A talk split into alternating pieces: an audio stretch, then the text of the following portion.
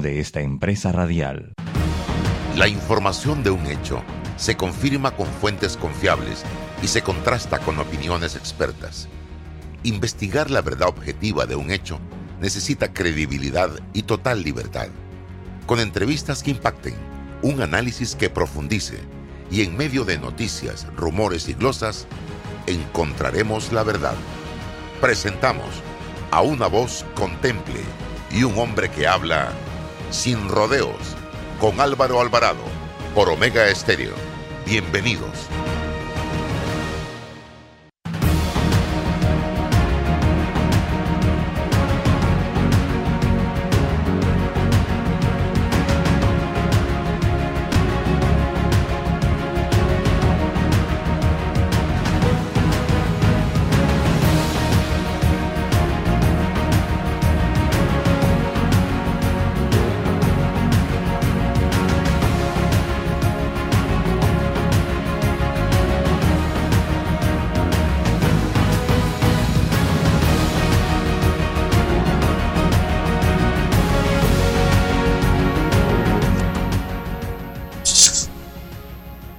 Amigos? Tengan todos muy buenos días, bienvenidos, listos ya aquí en Omega Estéreo 107.3, 107.5, total cobertura nacional. Hoy vamos a tener la grata compañía de don José Raúl Mulino, exministro de Seguridad de este país. Y como todos los días está con nosotros César Ruilova, Roberto Antonio Díaz en el tablero de controles. Bien, quiero muy breve, eh, iniciar eh, señalando lo siguiente. Ayer subí un tweet a mis redes sociales preguntándole a la población que me dijeran si habían tenido algún problema con medicamentos, tanto en el sector público como en el sector privado. Esto aunado al comentario que hice la semana pasada a título personal, donde estoy observando que hay escasez de medicinas para el que puede comprarla y para el que no puede comprarla. Ni siquiera genéricos. ¿Qué está pasando? No hay respuesta. Hoy usted puede entrar a mi cuenta de Twitter y debajo de mi comentario hay decenas de personas escribiendo precisamente cuál es el medicamento o los medicamentos que desde hace semanas, meses y años no puede conseguir en este país, ni con plata, ni sin plata. Y cuando es con plata, el costo elevadísimo. Eh, yo acabo de lograr que un familiar me compre unos medicamentos para mi madre, 200 pastillas en 9 dólares en España. Aquí esas 200 pastillas podían estar costando entre 200 y 250 dólares, para que ustedes vean. Entonces, este tema tiene que ser atendido por las autoridades de salud, señoras y señores, porque se está deteriorando la salud de muchos panameños, producto de que no están teniendo acceso al medicamento. Y otro tema que está deteriorando la salud del panameño es que hemos enfocado los cañones, lo hablábamos ayer con Ernesto Pérez Valladares, hacia el tema COVID. Perfecto, lo entendemos, pero tú no puedes abandonar el resto de los pacientes que hoy pueden estar necesitando exámenes especializados, que hoy tienen que estar neces o pueden estar necesitando una cirugía porque tienen que eh, hacerles eh, un trasplante de cadera o de rótula o quién sabe de qué, de hombro, en fin, tantos problemas que hay actualmente y los estamos ahí metidos en la represa en la represa y no sabemos si esa persona se está desgastando, se está deteriorando, que cuando ya vaya al doctor va a ser demasiado tarde. No sé qué piensa José Raúl Molino al respecto. Le doy la palabra. Bienvenido, don José Raúl. Gracias. Saludos a César y a, todos tus video oyentes. Yo coincido contigo porque he sido víctima pasiva, si se quiere, de, de esa ausencia de medicina en algunos casos porque no hay en las farmacias privadas y he diligenciado las mismas en el Seguro Social y tampoco las hay ya ni los genéricos, ni los genéricos. Tengo rato de no hacerlo, pero por ejemplo, eh, yo, yo soy hipertenso, tengo que tomar una pastilla que cada vez está más cara y eh, igual tomo anticoagulantes por mis problemas cardiovasculares, igualmente carísimos. En cuanto al precio de estos últimos, en España y en Estados Unidos yo los consigo por menos de un tercio de su valor. Y la pastilla para lo que es colesterol, ya estamos viejos con problemas de todo tipo. La, la, cajeta de, de, Crestor, creo que se llama, ya está pegando casi a los 100 dólares para 28 pastillas. Entonces yo, yo siento que, que esto se está volviendo un problema socioeconómico, porque va directamente a la salud de todos los panameños sin distingo de clase social, poder económico, nada, nada. La, la, la situación es que a veces, aunque se tenga la, la, plata para poder pagarlo, no hay. Entonces queda uno desabastecido de pastillas que tiene uno que tomar todos los días, pues religiosamente, así como uno se lava los dientes, tiene que tomarse la pastilla de la presión y otras que, que por receta médica tengo yo que, que hacer. Yo siento que la, eh, eh, yo, yo no compro para nada la postura que han dicho algunos representantes de casas eh, de medicamentos de que es imposible variar los precios porque de afuera te asignan una cuota a, X precio. Yo, yo siento que eso no es así o no debe ser así porque las diferencias son muy abismales entre países tan cercanos como Colombia y Costa Rica respecto de Panamá. Cierto que Colombia es un país con cerca de 50 millones de habitantes, Costa Rica un poquito más que nosotros, pero las diferencias no pueden ser tan abismales en los precios con que se consiguen estos medicamentos en, en, algunos lugares y lo que uno tiene que pagar aquí en Panamá. Yo creo que esa iniciativa feliz, creo yo, de la diputada Mayín Correa de promover un proyecto de ley para crear una superintendencia de medicamentos es atinada. Y lo digo yo porque alguien tiene que vigilar al vigilante en este país y la salud no, no distingue. Y los que tenemos que tomar medicamentos todos los días, pues tenemos que hacerlo, haya o no haya, y si no hay, pues, ¿qué hace uno? A correr. Y los tiempos no están tampoco para, para, para correrse ciertos chances. Suficiente ha tenido en este año y medio de restricciones para cuidarse de la salud por, otros, por otras cosas, específicamente la pandemia, como para también estar cargando pesos muertos de insuficiencia de medicamentos en las farmacias públicas y privadas. César. Buenos días, Álvaro. El ministro José Raúl Molino, saludos, bienvenido nuevamente, placer. Bueno, yo estoy igual entrando en el, en el lote este de lo, entrando a la edad y ya para el ácido úrico, aquí hay una, Álvaro, 80 con 64 y tengo que, tendría que tomármela todos los días eh, y cada mes son 80 dólares, ¿no? Así que apaga y Sí, así es, 28 pastillas. Así que, que qué sé yo, eh, eh, pudiese yo filosofar sobre la globalización, pudiese yo filosofar sobre la posibilidad de que esta superintendencia pudiese reglamentar o tener algún músculo cierto para, para no sé si la palabra correcta es controlar, equilibrar, gestionar, qué sé yo, pero hay un control histórico de las farmacéuticas sobre el Estado y son los que imponen la regla del juego aquí. ¿Qué capacidad vamos a tener? Bueno, hay que trabajar en eso.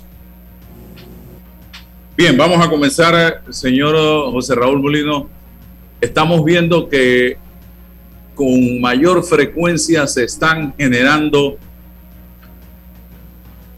hechos violentos en el país, crímenes, cuando de repente sale que ese sujeto que mataron tenía un prontuario policial parecido al directorio telefónico. De repente agarran a uno de los hombres más buscados y peligrosos del país, se lo encuentran en Costa del Este y resulta que es que un juez lo había dejado en libertad, un hombre que estaba en Punta Coco. El fin de semana mataron una persona en Bocas del Toro, la semana pasada hubo un tiroteo en San Francisco en Multiplaza mataron a otro, estaba en la planilla de la alcaldía de San Miguelito, de don Héctor Valdés Carraquilla, que no lo he escuchado decir, ni esta boca es mía. Eh, eh, ¿Qué está pasando, señor Molino? Y le pregunto a usted, porque usted en su momento hizo severas advertencias de que el crimen organizado estaba metiendo sus garras y sus manos en la política. Definitivamente agradezco mucho esta oportunidad y salgo un poco de, de mi retiro voluntario para hablar de un tema porque hay un problema nacional. Mi voz no quiero se interprete como una voz crítica de alguien que no es afín al gobierno nacional, porque este es un tema en donde si el gobierno es exitoso, todos vamos a tener el beneficio y si el gobierno fracasa es peor para todos los que somos ciudadanos, vivimos y andamos por ahí inocentemente y podemos ser víctimas de cualquier situación como las que ya mencionas. No cabe la menor duda de que el narcotráfico en Panamá ha aumentado. Hay que ver la barbaridad de drogas que se incauta semanalmente, sobre todo por mar, en algunos casos por, tierra, pero más que todo por, por mar por parte del Senan ya agarrar una tonelada de droga es cuestión de cualquier tarde. En mi tiempo no era así, mucho menos droga. Y eso guarda relación con la triplicación de producción que hay en Colombia, Perú y en otros lugares de cocaína, que Panamá seguirá siendo y para el resto, mientras exista el mundo, la frontera hacia el norte con Colombia, de Colombia con el norte de los Estados Unidos, que es donde esto se vende, o el Triángulo Norte de Centroamérica, y ese es un problema que nos impacta grandemente, en adición a lo desprotegida que están nuestras costas y mares por parte de eh, autoridades, pues por parte de, vigilancia, a pesar de que Senan, estoy seguro, hace los esfuerzos correspondientes y se nota en la práctica. Cuando yo hice aquella, aquella alusión, que hoy por ahí un periódico eh, me, me critica porque mencioné ayer en una entrevista en un medio amigo el tema del problema de infiltración en la Policía Nacional, que, igualmente existe y, ha existido. Que, ¿Por qué no hice las denuncias? En el tema cuando me refería a la infiltración en los partidos políticos, que creo fue en el año 2014, enero de 2014, lo hice porque informaciones de inteligencia en reuniones de la DIP con la Procuraduría y la Oficina de Crimen o la Fiscalía de Crimen Organizado arrojaba datos fehacientes, nombres concretos de personalidades políticas, unos muy identificados y otras presuntamente identificados con el crimen organizado narcotráfico, y se nos venía encima el torneo electoral de ese año. Evidentemente, no pude yo, ni me tocaba a mí, presentar denuncia alguna sobre el tema porque podía frustrar en su momento las investigaciones que se hacían por parte de las entidades de investigación, por parte del Ministerio Público específicamente, que tenían que actuar con un sigilo enorme por la batería de abogados con que las pandillas trabajan y que guardan una íntima relación con muchas de las de los escritorios en las instancias de investigación que puede, podía dar al traste con el esfuerzo que se estaba haciendo. No es secreto porque lo hice público y yo invité a mi despacho a, tres candidatos a la presidencia de la República en aquel momento. Asistió el entonces candidato Navarro del PRD, asistió el candidato José Domingo Aria, candidato del CD en gobierno en aquel momento. Varela no asistió. A ellos les di los nombres con el ánimo y, les mostré el mapa, el mapa de la República de Panamá donde teníamos información veraz de que podían haber infiltraciones en la política. Les mencioné los nombres porque también decía que era importantísimo que los partidos políticos revisaran quiénes estaban corriendo y el perfil de los mismos. Al poco tiempo, poco tiempo, creo que fueron dos semanas de, de mis reuniones, mataron a uno en San Miguelito y la noticia pues, prendió todas las alarmas de que lo que se había dicho tenía un sustento. Y así sucesivamente en otros momentos. Y hemos estado viendo en el transcurso de los tiempos que automóviles o personal vinculado a diputados han sido aprendidos en operativos cargando mucho efectivo o cargando droga en cantidades inmensas. Entonces sí hay un problema. Decir que no lo hay o decir de que todo el mundo está trabajando, yo no dudo que todo el mundo esté trabajando, pero hay un problema integral, hay un problema integral que no es un problema solo de la policía, no es un problema solo del Ministerio Público, no es un problema solo en la Asamblea, es que todas esas organismos u órganos del Estado, instituciones del Estado que están viviendo ese problema, tienen que actuar, cada uno coordinadamente y dentro de los parámetros legales que sus distintas legislaciones les prevén. Lo que no podemos estar es tapándonos los ojos y decir que aquí no pasa nada o que esto es politiquería o que yo cuestiono porque no soy afín al gobierno.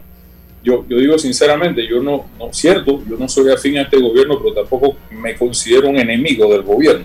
Sinceramente, no, no, no siento que mi actuación o, o, por qué tengo yo que ser enemigo de este gobierno. Lo fui de Varela personalmente y del gobierno de Varela por todo lo que se sabe, pero de este gobierno no.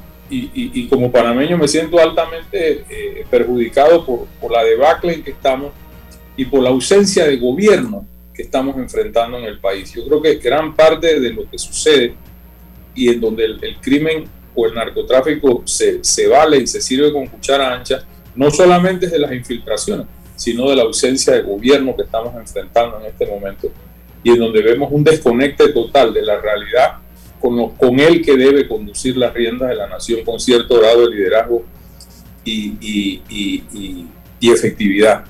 Es delicado, es delicado. Los estamentos de seguridad, específicamente la policía, que es el que más membresía tiene y el que enfrenta mayormente el crimen en la calle, porque Senan y Senafrón tienen sus áreas de, de actuación diferentes, tiene que, que, que, entender lo que está sucediendo. A mí me parece que no se está analizando perfectamente los perfiles de la gente que está en las entidades de investigación.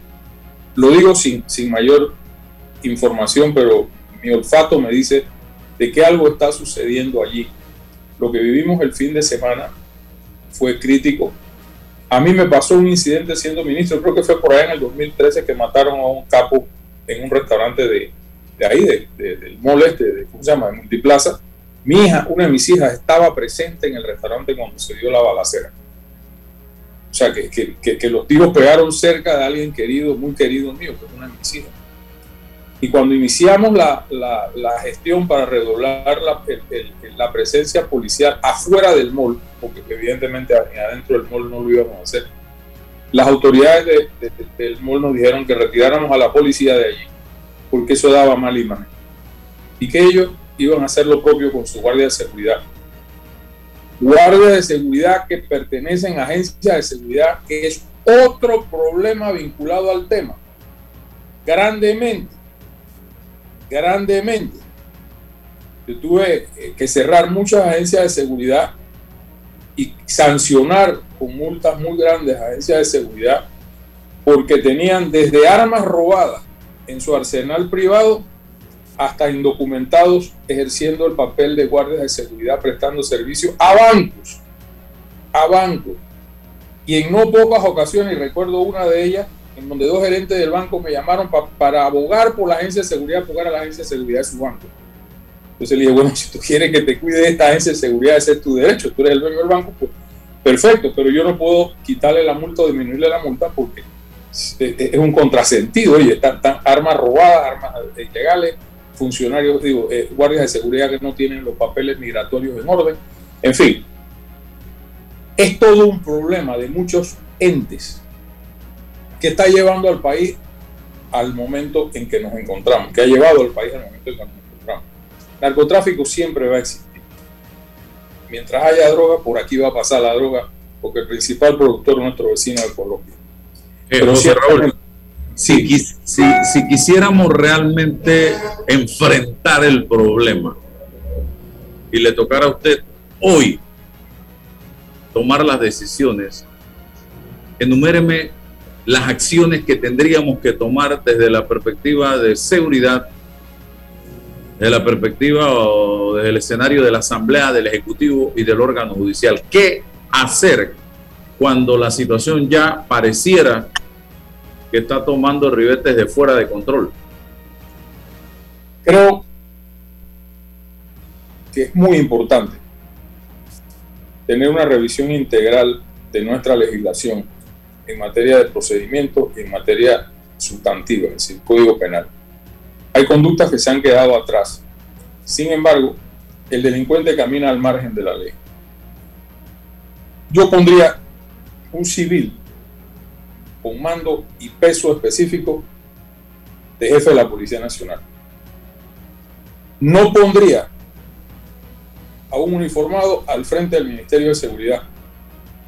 Eso, ese error lo comenzó Varela y lo estamos pagando grandemente. Y no tengo absolutamente nada en contra de ninguno de los ministros que son o fueron militares, sino que ellos no están hechos para un puesto político. El ser ministro de Estado es un puesto político con P mayúscula, que tienes que tener el nivel político con P mayúscula frente al resto de tus colegas, el respaldo directo del presidente de la República para que te respete. Para que te respete. Los entes de seguridad, Álvaro, son entes de disciplina. O tú actúas como jefe de los mismos con mano fuerte y en algunos casos imponer tu decisión o te pasan por encima. Te pasan por encima. Entonces, hemos tenido ministros de Estado, ministros de seguridad, que tienen en el paralelo de la Policía Nacional comisionados con mayor antigüedad que por supuesto no le hacen caso. No le van a hacer caso porque es su subalterno. Y la prueba está que uno de ellos ha regresado a las filas de la institución, yo no sé por dónde andará, el, exministro de Tancur, que tenía mucho menos años de servicio que una buena cantidad de comisionados que estaban próximos a jubilarse. Otro tema que yo creo que es importantísimo revisar es todo el mecanismo del sistema penal acusatorio el garantismo excesivo, oh, y no estoy eh, abogando en nada a retornar al sistema inquisitivo que era un perfecto, una perfecta arbitrariedad cuando querían usarlo en función, de, en función política. Pero el excesivo garantismo, aunque muchos jueces de garantía tratan los temas sensibles, específicamente narcotráfico, al darle salida o no prisión preventiva a personas identificadas claramente es un problema. Porque dice el dicho que perro huevero aunque le quemen el hocico. Y no es verdad que porque saliste libre, o vamos a decir, cumpliste la condena, entre comillas, vas a dejar la pandilla. Ese negocio no se deja, a menos que salga con los pies por delante. Otro tema que yo creo que es importante, Álvaro, es la vigilancia que debe haber con las debidas reglamentaciones legales que esto conlleva por parte de la Fiscalía pertinente, de cada uno de estos capos, que la policía, el DIP, el Ministerio Público, la Fiscalía, etcétera, conocen quiénes son. Todos sabíamos quiénes eran los capos. En los tiempos de Gustavo Pérez se hizo una operación y detuvimos los cinco más importantes capos de aquel entonces en la distribución al menudeo de droga en la ciudad de Panamá. Inmediatamente hubo calma. Y no faltaron quienes salieron a alegar que estaban presos incomunicados. Sí, estaban presos incomunicados, hombre.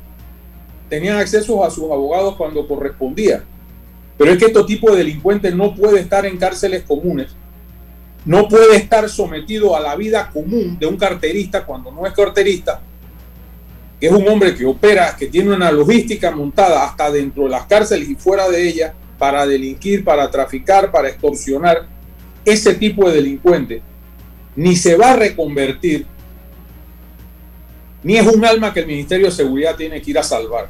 Eso se va a encargar la iglesia y se va a encargar otros, pero no un Ministerio de Seguridad, no lo ente de seguridad. Creo importante esa vigilancia. Porque si bien es cierto, en un momento determinado, este señor que murió no tenía pues por qué estar detenido. Las autoridades sí sabían quiénes era, quién era. y tenían que estar sobre él una vigilancia para evitar estos problemas y seguirle los movimientos. Seguirle los movimientos, por Dios, no pueden andar por ahí 5, 7, 8 capos dando vueltas y paseando en carro, unos blindados y otros no, sin que nada, nadie sepa que andan dando vueltas por la calle. Otro tema, y, y lo traigo a colación a propósito de lo vivido.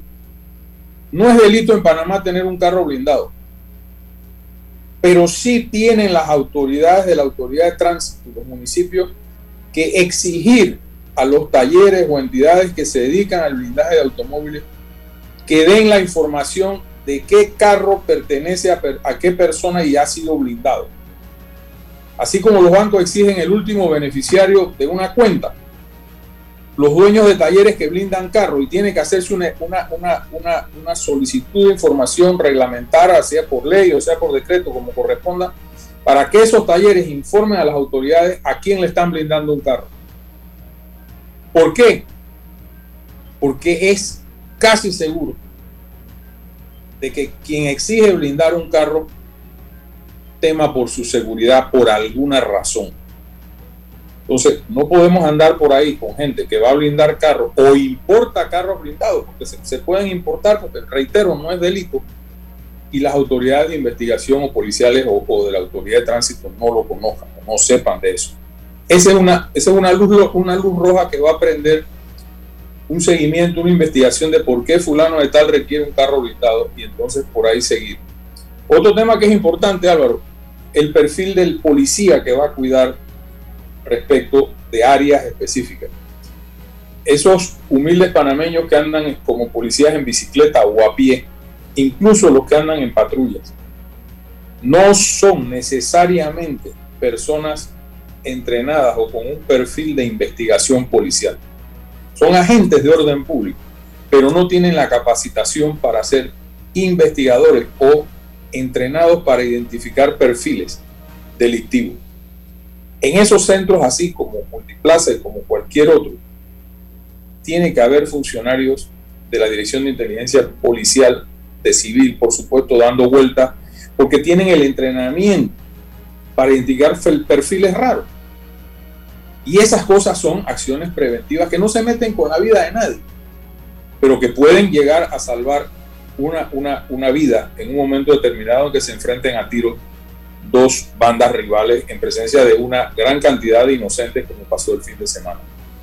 Creo que esto es fundamental, así como también la, la, tecnología. La tecnología. Yo tuve la mejor experiencia en el aeropuerto de Tocumen cuando innovamos con el, el software o, o, programa de reconocimiento facial a viajeros. Eso era de gran ayuda y agarrábamos 30, 40, 50 personas al día que tenían el perfil delictivo o que los andaban buscando o que habían sido condenados en otros países por narcotráfico, por, por trata de menores, por feminicidio, y simple y sencillamente se les detenía y se les deportaba. Esa tecnología debe existir hoy en los centros comerciales para que pueda la autoridad policial brindarle los perfiles de los más buscados y que los tengan en su base de datos y con eso poderlos identificar si andan dando vueltas por ahí por los moles, por las tiendas, por los restaurantes, e igualmente tener ese, ese, ese software a nivel de cámaras de video, de video vigilancia. Es caro, pero la más cara de la seguridad es la que no se tiene. Y si está la tecnología allí, hay que usarla, porque es un auxilio, porque no, no, no nos podemos llenar de 100.000 policías en un momento determinado, es imposible, incosteable, pero si está la tecnología, podemos beneficiarnos de eso sin que se meta ni se entrometa en la vida privada de nadie. Algunas ideas, José, Raúl, en esa misma línea, y, tú me, me, corregirás en el camino, eh, pienso en lo siguiente. En la década de los 90, eh, Panamá importaba el sicariato. Teníamos que estar vigilando eh, el aeropuerto, quien entraba de Colombia, porque se recurría al sicariato desde afuera. Pero ya estamos claros que el sicariato está aquí y, tiene relación directa con pandillas. Es más, hay pandillas dedicadas al sicariato, ¿no? Están tercerizando esa, esa acción. Tenemos hoy una ley de, de, antipandilla, hoy contamos con una ley antipandilla. En materia de drogas hemos aumentado algunos tipos penales, en materia de la pena, la sanción. Hemos incorporado una especie de delitos de conspiración, antes no lo teníamos. Hemos incorporado el llamado tumbe de droga, antes no lo teníamos, lo tenemos allí. Eh, aumento de penas para el homicidio, más presupuesto para la, para la policía, más tecnología para la policía. Quizás no sé materia de formación de ese policía, si lo están especializando en el área esta de, crimen organizado y tal cual. Quizás tenemos instrumentos que no teníamos antes, pero ¿qué, hace falta? Eh, voluntad, inteligencia, eh, eh, liderazgo, porque ahí, ahí hay algunos instrumentos que nos pueden ayudar a resolviendo. No sé si en materia de rendición de cuentas, cuando le preguntamos a los jefes de la policía, siempre todo está bien, las estadísticas están normales, pero es toda una percepción contraria a la que sufrimos a diario. Coincido contigo, voluntad, voluntad y compromiso de aquellas personas que están al frente de, instituciones llamadas a cuidar la vida, honra y bienes de, los ciudadanos del país. Yo creo que lo peor que puede pasar, y a lo mejor está pasando, es que estas personas estén en un estado de negación todo está bien, los asesores dicen que todo está bien, que hay menos crímenes o, no, no, eso, las estadísticas son un indicio, más nada, que sirven para mucho. Varela desmanteló la Secretaría de, Estadística Criminal, no me preguntes por qué. Una, una, una, institución a la que se le emitió en mi gestión cerca de 7 millones de dólares para hacerla a nivel nacional, incorporando inclusive las, las fiscalías de familia y el menor para identificar todos esos temas que hoy son otra crisis en los temas de delitos contra mujeres, delitos contra el menor, trata de blanca, etcétera. Y podíamos inmediatamente tener la información de dónde estaba pasando qué cosa en el país y dedicar esfuerzos policiales o de investigación en esas áreas. Yo siento que negar el problema es el principal error que puede pasar. Y no lo digo en fan de críticas, ni mucho menos de criticar a nadie. Hay un problema Señores, el narcotráfico tiene sometido la seguridad del país. Porque el delito del narcotráfico, el trasiego de drogas, la comisión que paga en especies para los colaboradores del narcotráfico internacional, es dinero que va a la calle en cantidades industriales, en cantidades industriales. Y ese dinero se usa para todo menos para fines lícitos. Como tú bien dices, el sicariato fue un invento de los colombianos en, las épocas de Pablo Escobar Gaviria, la famosa motocicleta. Pero ustedes se acuerdan cuando, siendo yo ministro de gobierno, pasamos una disposición de ponerle chaleco a todo aquel que estuviera en moto. Todo el mundo prendió las luces y era imposible, violación de derechos humanos, que cómo es posible que el que ande en una Harley Davidson que vale 30 mil dólares tiene que ponerse un chaleco con el número de la placa atrás. O sea, nadie quiere dar un poco de sí para ayudar a una seguridad colectiva. Y eso quedó en nada. Fue un logro tremendo pintar los taxis de amarillo. Recuerden, un logro tremendo llegar a pintar los taxis de amarillo para poderlos identificar, porque antes nadie sabía cuál era taxi y cuál no. Pero el crimen o las modalidades del crimen han, han mutado. La ciudad de Panamá de hoy no es la ciudad de Panamá hace 20 años ni hace 10 años. Una ciudad cosmopolita, sí, felicidades por eso. Pero ese, ese, ese concepto de ciudad cosmopolítica también trae la comisión de delitos cosmopolitas, entre comillas. Entonces, no podemos estar manejando a Panamá como, el, como escucho yo por ahí a gente que dice, en los tiempos los militares nada más habían 13 coroneles. Eran otros mundos. Eran otros mundos. El narcotráfico, la extorsión, el secuestro, no era delito en las dimensiones extraordinariamente grandes que son hoy día. Y había un dictador que decía, mate, punto, y ya se acabó, el, se acabó el caso. Hoy día no se puede vivir así, gracias a Dios. No tenemos que vivir, no debemos vivir así. Pero no podemos descuidar el avance del crimen o del crimen organizado en función de la realidad que socialmente se vive en el país. Es muy peligroso. Y creo yo que ese vacío que está dejando la ausencia de gobierno es percibido por el crimen nacional e internacional como una oportunidad para delinquir. Con todo respeto lo digo. Este es un país que va al garete. Cada quien hace lo que le parece o lo que le da la gana. No hay respuesta. Suceden los eventos, nadie aclara, los funcionarios no contestan. Cuando van a la asamblea se dan el lujo de no asistir a las citaciones de la asamblea.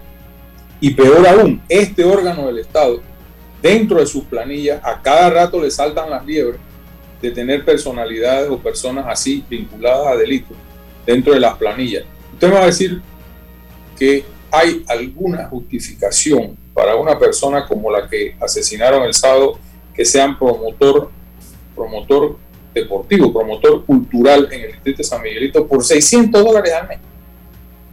Eso, ese hombre no necesitaba ese dinero. Por alguna razón le están tirando una toalla o a lo mejor esa plata era para otra persona. Pero ese tipo de, de actuaciones, lo que le está poniendo un chaleco de inmunidad, un chaleco de acceso a las autoridades, un chaleco de acceso a la Policía Nacional para decir, hey, yo tengo baralta con el comisionado tal o con el agente tal, vamos por aquí, vamos por allá, me dicen que el retema está en calle tal, vámonos por la calle siguiente, o sea, toda esa andamiaje. Creo sinceramente, y esto si Panamá no puede hacerlo, se puede pedir colaboración internacional, y no digo Estados Unidos, vámonos a Colombia, donde estas cosas ya están funcionando. Todos los mecanismos de prueba, de confiabilidad. Yo, yo, mira, yo, yo tengo una cosa, yo empezaría desde el jefe de la policía para abajo, cada entidad ¿Quién tiene que ver con temas de inteligencia? Lo paso por polígrafo, lo paso por el vetting, los procesos de confiabilidad que existen en, otros países, con el ánimo de que la tecnología y las herramientas que te pueden brindar indicios de que alguien pueda andar fuera de carril, la rotación del personal es importante. Cierto que causa algunas molestias o algunos problemas el rotar frecuentemente, pero tú no puedes dejar que el jefe policial se haga imprescindible, entre comillas, en una zona o el jefe del cuartel cercano a la costa se vuelva inamovible, porque eso es una tentación.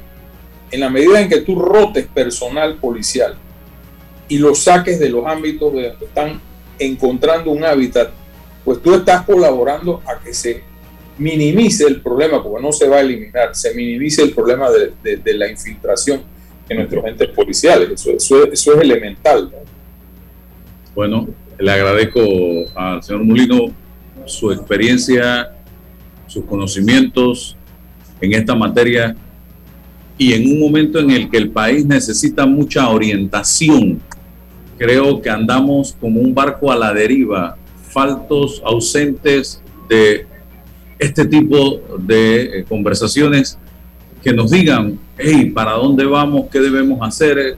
¿Qué se debe ejecutar Álvaro, y que exista la apertura de los que tienen la responsabilidad de asumir estos consejos como válidos. O sea, que no te vean como de politiquería o de enemigo. Ya están hablando allá, te están dando. No, no, no, no. Aquí todos queremos que esto camine, que esto funcione y de eso se trata. Gracias, José Raúl. Siempre. Eh, Un placer y gracias por, por pedir nuestra opinión. Salud. Gracias. Vamos al cambio comercial y regresamos. Descarga ya la nueva billetera electrónica nacional BEN de Banco Nacional de Panamá. Tu app de cuenta virtual que te permitirá realizar pagos, consultas, recargas, transferencias y retiros en cajeros automáticos. Todo de manera fácil, rápida y segura. Envía y recibe dinero utilizando tu celular. Banco Nacional de Panamá. Grande como tú. En Mi Bus seguimos modernizando el transporte público para brindarte un Panamá más conectado reforzando las rutas complementarias de tu barrio para que llegues al punto de conectividad de tu zona. En el este, cuentas con la zona paga Metro Pedregal, en el norte, con la zona paga Los Andes, y en el centro, con la zona paga 5 de Mayo, en donde tendrás rutas troncales y corredores de alta frecuencia, y así puedes trasladarte de una forma más rápida y segura. Sigue avanzando en tu viaje realizando el transporte gratuito y aprovecha todos los beneficios en tiempo y dinero. Y recuerda, no bajes la guardia contra la COVID-19. Al viajar con nosotros, usa tu mascarilla, pantalla facial y gel alcoholado. Mi bus, la gente que mueve a Panamá. ¿Sabías que en Cobre Panamá la roca sin mineral es depositada en un área para este propósito? La facilidad de manejo de relaves es diseñada para proteger el ambiente. La roca estéril es transportada a este lugar con agua. El agua utilizada en el proceso de producción es reciclada y reutilizada mediante un circuito cerrado. Cobre Panamá. Estamos transformando vidas. Déjate llevar por la frescura del pollo melo. Panameño como tú. Déjate llevar por la frescura del pollo melo. Variedad y Frescura de altos estándares. la calidad es una promesa.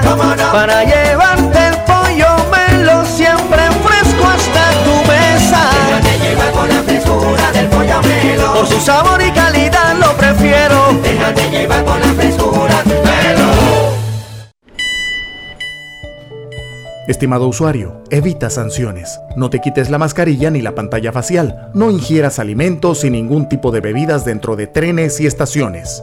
Respeta las normas. Cuida tu metro.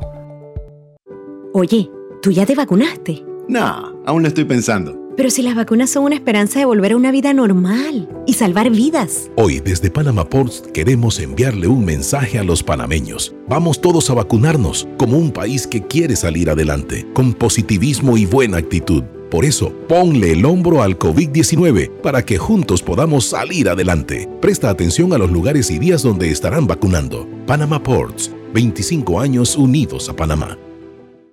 Hay un delito que va en aumento, que se aprovecha de la buena fe de los ciudadanos. Yo estoy aquí construido, aquí en mi carro solamente suyo mi persona.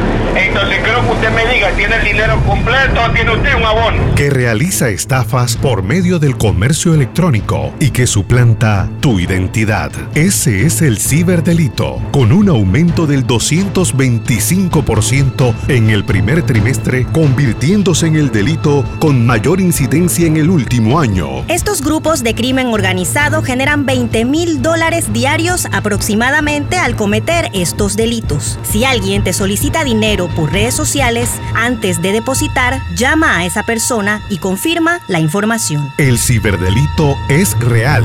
Denúncialo al 507-2988 o al 104. Un mensaje de la Policía Nacional, el Ministerio Público y esta emisora. En Caja de Ahorros tenemos préstamos personales para la doctora, para el de la empresa privada, para la profe, para el jubilado, para el funcionario, para el policía, para todos. Solicita el tuyo y con el desembolso participas para ganar un año de tu nuevo préstamo gratis. Caja de Ahorros, el banco de la familia parameña. Aprobado por la JCJ mediante resolución número MEF RES 2021-1649 del 4 de agosto de 2021. Promoción válida del 15 de agosto al 31 de octubre de 2021. Ver términos y condiciones en www.cajadeahorros.com.pa. En Mi Bus seguimos modernizando el transporte público para brindarte un Panamá más conectado, reforzando las rutas complementarias de tu barrio para que llegues al punto de conectividad de tu zona. En el este, cuentas con la zona paga Metro Pedregal, en el norte, con la zona paga Los Andes, y en el centro, con la zona paga 5 de Mayo, en donde tendrás rutas troncales y corredores de alta frecuencia, y así puedes trasladarte de una forma más rápida y segura. Sigue avanzando en tu viaje realizando el transbordo gratuito y aprovecha todos los beneficios en tiempo y dinero. Y recuerda, no bajes la guardia contra la COVID-19. Al viajar con nosotros, usa tu mascarilla, pantalla facial y gel alcoholado. Mi bus, la gente que mueve a Panamá. Bueno, me voy a comer con una estrella. Mmm. Espérate, ¿y tu esposa sabe? Claro, ella sabe que la estrella del sabor es American Star. Y por eso en la casa comemos delicioso. American Star, el tasajo, jamón, chorizos y embutidos más suaves, económicos y con el sabor que le gusta a todos. ¡Oh! ¿Me invitas a conocer esa estrella? Busca la estrella roja y azul American Star, la estrella de tu cocina.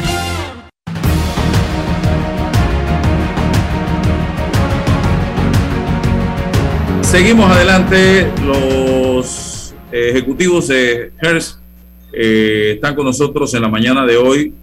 Eh, Darío Martínez e Iván Ibarra. Gracias por acompañarnos, don Darío.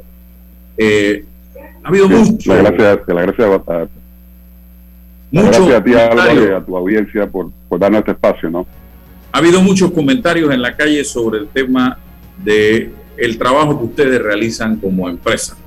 Yo ayer me encontré casualmente con una frase que subí a las redes que dice más fácil hablar sin saber que sentarse a escuchar para comprender. Y aquí en este país hay mucha gente que se dedica, es su profesión, hablar sin saber. Me gustaría conocer un poquito qué es HERS y qué están haciendo ustedes en este momento. Sí, eh, como te decía, darte las gracias nuevamente y a ti y a tu audiencia por el, por el espacio, ¿no? Sí, la empresa Yes Medical tiene ya los 10 años en Panamá. Somos una empresa de suministros médicos, tanto médico quirúrgico como de laboratorio, y ofrecemos el producto tanto al privado como al sistema público panameño. Eh, en estos 10 años eh, hemos hecho un trabajo de menos a más y, hemos ido creciendo en el tiempo. La empresa representa eh, fábricas en un 80% de los Estados Unidos, de Taiwán y de Alemania. Eh, te puedo comentar que tenemos un colectivo de, trabajadores panameños eh, que realmente nos sentimos como siento yo pero muy orgulloso de todo el trabajo que hemos estado realizando por, por estos 10 años. Eh, la empresa Yes Medical y, bueno, con, mucho amor y con mucho gusto de decirle a ustedes que estamos aquí para servir al pueblo, al pueblo panameño. ¿Cuándo entran ustedes en la jugada, en, en, todo este tema de la pandemia y cómo entran, señor eh, Víctor? Darío. Darío Martínez. Darío, perdón, Darío, perdón, Darío.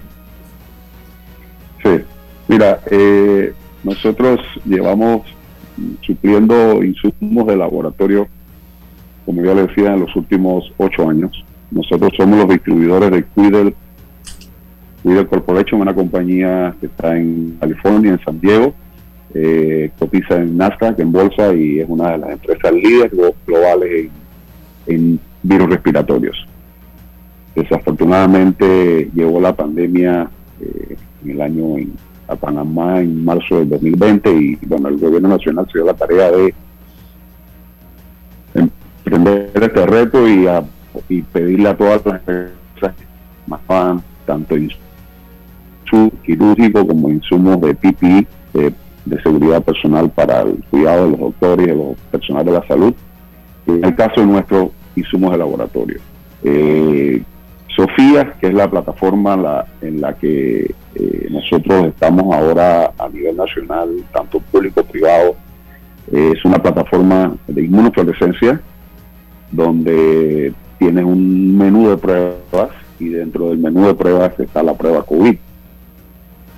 Eh, hay que resaltar que la prueba de COVID para Sofía fue la primera prueba de antígeno aprobada por el FDA de los Estados Unidos eh, con una sensibilidad por encima del 96.7 y una especificidad del 100%.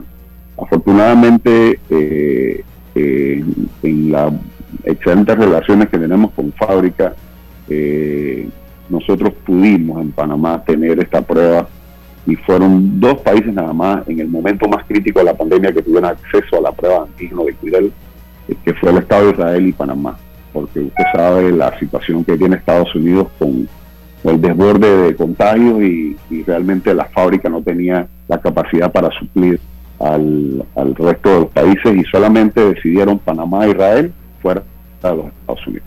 Eh, nosotros eh, logramos eh, las, las plataformas que a pesar de que ya estaban instaladas desde hacía siete años, Sofía estaba en Panamá desde hacía siete años, como yo bien decía hace unos días, eh, estabas en los, principales hospitales del país, ya existía la plataforma Sofía instalada, porque Sofía estaba instalada para influenza A, influenza B, sincitial respiratorio, estreptococo A, estreptococo neumónico. Son virus respiratorios que habían estado y que han estado presentes siempre acá y, y esta plataforma es una de las respuestas para darle solvencia al tema, ¿no?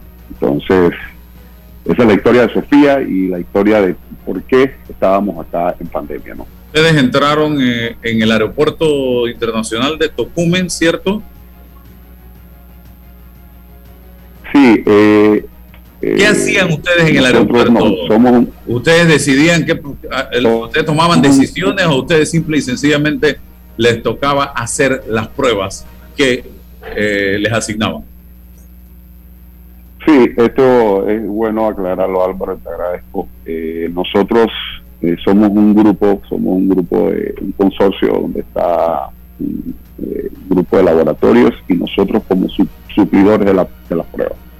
Eh, en el momento que, que el gobierno nacional tomó la sabia decisión de abrir el aeropuerto y poder hacer la reapertura económica al país, el Instituto Borga le dio el protocolo al MINSA y el MINSA a su vez se lo dio a Tucumán y en ese momento la única prueba en el país que tenía el 95% de sensibilidad y más de 98% especificidad fue la prueba Sofía, con una respuesta de 15 minutos. Como tú entiendes, eh, abrir un aeropuerto y tener un- un- una entrada de, de pasajeros pues, que, que requiere la velocidad, necesitaba una prueba de este tipo. Nosotros instalamos 20 plataformas en el aeropuerto y de ahí en adelante eh, el colectivo de trabajo que tenemos eh, realmente nos sentimos sumamente orgullosos de ellos y son estos laboratorios como San Miguel Arcángel, Haya Laboratorios. Eh, te puedo decir que tenemos 140 eh, personal técnico profesional en el aeropuerto realmente puesto. Hemos tenido más de 40 eh, empleados que han sido contagiados con el virus en el aeropuerto. Entonces, eh, eh, por eso le decía, ¿no? nos sentimos eh, que ha sido un gran reto y, eh, y complacidos con el trabajo que se ha hecho.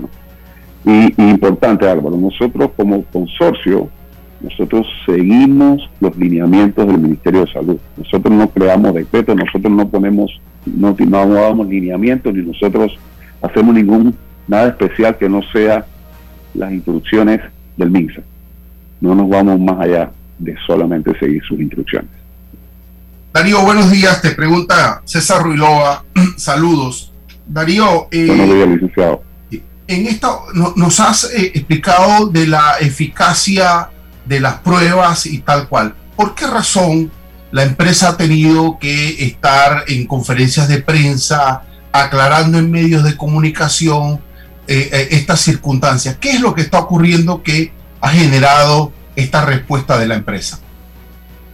Sí, yo, yo estuvimos en, co- en conferencia y, y- explicándole al país y al pueblo panameño una serie de, noticias que realmente no- nos molesta y porque sabemos lo que estamos haciendo, sabemos la seriedad eh, de la empresa y básicamente primero sale una denuncia de conflicto de interés y como yo siempre he dicho, no, aquí no hay conflicto de interés, aquí hay un conflicto entre empresas y desafortunadamente estas empresas no reúnen y no tienen el producto con la calidad que, que tenemos nosotros y, desafortunadamente se crea todo este morbo para hacer daño a, a las empresas pequeñas como la nuestra y básicamente eh, eh, comenzó, empezó, eh, fue una, una, una historia de, de- de conflicto de interés cuando el, el señor Iván Ibarra en el momento en el momento de, de la- las primeras licitaciones, que nosotros hemos ganado tres licitaciones, solamente tres licitaciones en el sistema público, tanto en la caja como en el MINSA. En el momento de, la, de las licitaciones que fueron en octubre y en diciembre, el señor Iván Ibarra no trabajaba con nosotros, ni yo apenas conocía al señor, no sabía ni quién era el señor Ibarra. Eh, él trabajaba en la Caja del Seguro Social en la, en la provincia de Colón y era, y era un capacitador de recursos humanos y no tenía ningún tipo de injerencia en temas de compra, ni de mesa conjunta, ni demás. Eh, afortunadamente,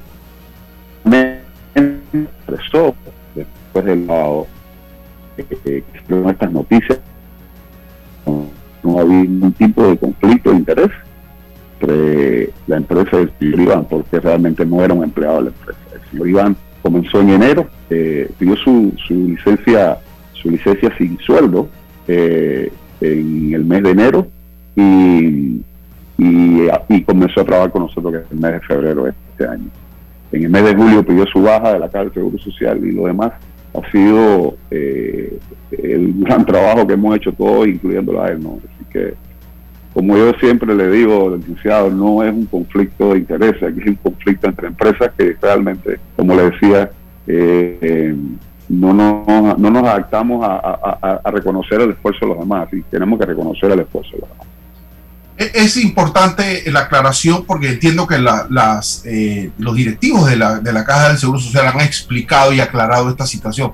Y don Álvaro, te, puedo decir que en materia eh, de judicial, em, muchas firmas importantes de abogados eh, captan a jueces, a fiscales talentosos y le dicen, bueno, acá te ofrecemos una oportunidad. y eso no tiene nada pecaminoso. O sea, gente que tiene derecho a la movilidad, a, buscar en el sector privado una mejor eh, oferta laboral. Eh, y, es importante no caer en este rejuego retórico de los conflictos de intereses para minar la credibilidad de una empresa que está generando eh, soluciones y, un espacio para resolver un asunto tan delicado como este. Entonces, bueno, caemos en lo que hemos hablado, ¿no? En el histórico control de algunas empresas en, que piensan que se lo tienen que ganar todo y cuando otros grupos, consorcios entran al juego, entonces ahí ocurre este tipo de cosas. Bueno, eh, eh, no tiene nada pecaminoso que una empresa pueda ofertarle, eh, pedirle a un, a un experto que trabaje para ellos y, y eso no es conflicto de interés cuando las cosas se hacen con los espacios debidos, con las aclaraciones debidas. Darío, eh, ¿qué cantidad de pruebas han hecho ustedes desde el día 1 hasta la fecha? Eh, ¿Y dónde están ustedes actualmente ofreciendo el servicio a nivel del Estado? Sí, eh, como te decía Álvaro, nosotros tenemos que suplir las muestras, los reactivos, nosotros vendemos las muestras. en el aeropuerto, por ejemplo, son los laboratorios los que dan el servicio. Nosotros no damos servicio, nosotros, ofrecemos las pruebas y ellos son los que dan el servicio en la respuesta. Te puedo decir que en Tocumen ya se han hecho alrededor de 190 mil test desde que comenzamos en octubre y ya al día de hoy tenemos ya 2.000 casos positivos de COVID en el aeropuerto. Y esto te puedo hablar de forma de una fórmula exponencial, Álvaro si el gobierno no hubiera tomado esta decisión, eh, para que tengas una idea de cada paciente o pasajero que no se, que se deje pasar por esa frontera y no se le haga la prueba, ese, ese pasajero se convierte en uno que contagia a tres, ese, esos tres contagian a nueve y esos nueve contagian a 81 en una fórmula exponencial. Es decir, que créeme Álvaro que fue muy sabia la decisión en el momento que se tomó y ahora mismo ustedes están viendo que ya se está relajando los, decretos y eso es a beneficio del país. Pero las la, regulación, las normas se toman en los momentos claves y los momentos decisivos. Y entonces hay que respetar eso. Nosotros respetamos los, los decretos y los apoyamos y seguimos todas sus normas. El costo ¿Es justo a juicio suyo que es el que maneja los reactivos? Sí, mire, nosotros en el aeropuerto es importante, es importante que, el pueblo panameño sepa. Eh, la prueba cuesta, la prueba de antígeno cuesta 50 dólares. Eh, la prueba molecular cuesta 85 dólares. Pero es importante que el pueblo sepa, se le hace prueba molecular a los pasajeros que vienen de los países de riesgo. Pero no solo se hace una sola prueba y los pasajeros son testigos, se hacen dos pruebas por el precio de una. Es decir, que en los 85 dólares va incluido una prueba de antígeno aprobada por el FDA de la más alta calidad y una prueba molecular aprobada por el FDA y de la más alta calidad, como bien les decía. Decir, que son dos pruebas por el precio de una. Álvaro, no hay un país en el mundo hoy que dé este servicio, que dé dos pruebas, como la prueba Sofía y la prueba Solana molecular, por el precio de 85 dólares. Yo, por temas de trabajo, realmente viajo mucho y, por ejemplo, a cualquier aeropuerto que en Estados Unidos, tú no, te va a costar menos de 120 dólares una prueba de antígeno. Eh, yo estuve ahora en una feria en Dubai y cuando llegas a Dubai, la prueba en Dubai es obligatoria para todos los pasajeros, pasajeros que entren a Dubai. Y así sucesivamente es en el mundo. Entonces, eh, como yo les decía, nosotros, mm, mm, por ejemplo, en Tocumen tenemos alrededor de 140 empleados. Nosotros le pagamos, Álvaro, el 8% de la facturación al aeropuerto de Tocumen. Así que 8% de, ese, de esos 50 dólares, en el caso de los, de los países que no son de riesgo, y los 85 dólares que cobramos por las dos pruebas, Tocumen se queda con el 8% de esa facturación. Nosotros tenemos conectados sistemas de, el sistema Enterprise, que es un sistema que está conectado en línea con el Ministerio de Salud y en tiempo real está llegando todo lo que está pasando en Tocumen, está llegando al MINSA. Eso tiene un costo. Tenemos sistemas de bioseguridad para la recogida y el control de todos los desechos. Nosotros tenemos eh, el compañía de logística laborando dentro de Tocumen por 140 empleados dentro del aeropuerto, se puede imaginar. Son tres turnos de trabajo en cuatro centros dentro del aeropuerto. Entonces, eh, realmente el overhead y el gasto es, es, importante y es, alto. Y de verdad que nos sentimos orgullosos y ha sido un gran reto este proyecto de Tocumen.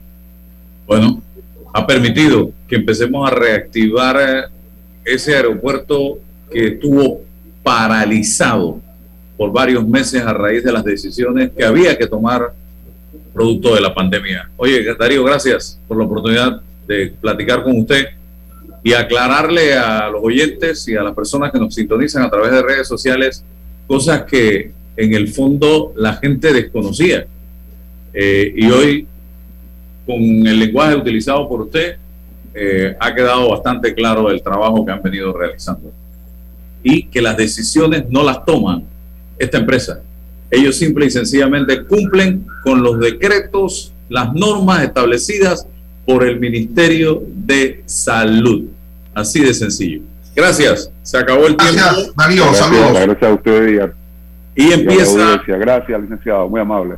Gracias. Y empieza agosto, digo, septiembre, septiembre, que ya está a la vuelta de la esquina al 0% de interés con Credit Bank. Te compramos el saldo de tus tarjetas de otros bancos al 0% por 13 meses. Además, recibes la membresía gratis el primer año. Promoción válida hasta el 30 de septiembre. Para mayor información, ingresa a www.creditcorpbank.com o llámenos al 800-7555 Credit Corp Bank. Cuenta con nosotros. Usa siempre los corredores con responsabilidad. No pases sin saldo. Ahora recargar el Panapaz es todavía más sencillo utilizando la nueva app disponible gratis para todos los dispositivos. Descárgala y recarga. Mantén tu saldo siempre positivo y a disfrutar porque la vida es un viaje. Señores, hasta mañana. Gracias. La información de un hecho se confirma con fuentes confiables y se contrasta con opiniones expertas. Investigar la verdad objetiva de un hecho necesita credibilidad y total libertad con entrevistas que impacten, un análisis que profundice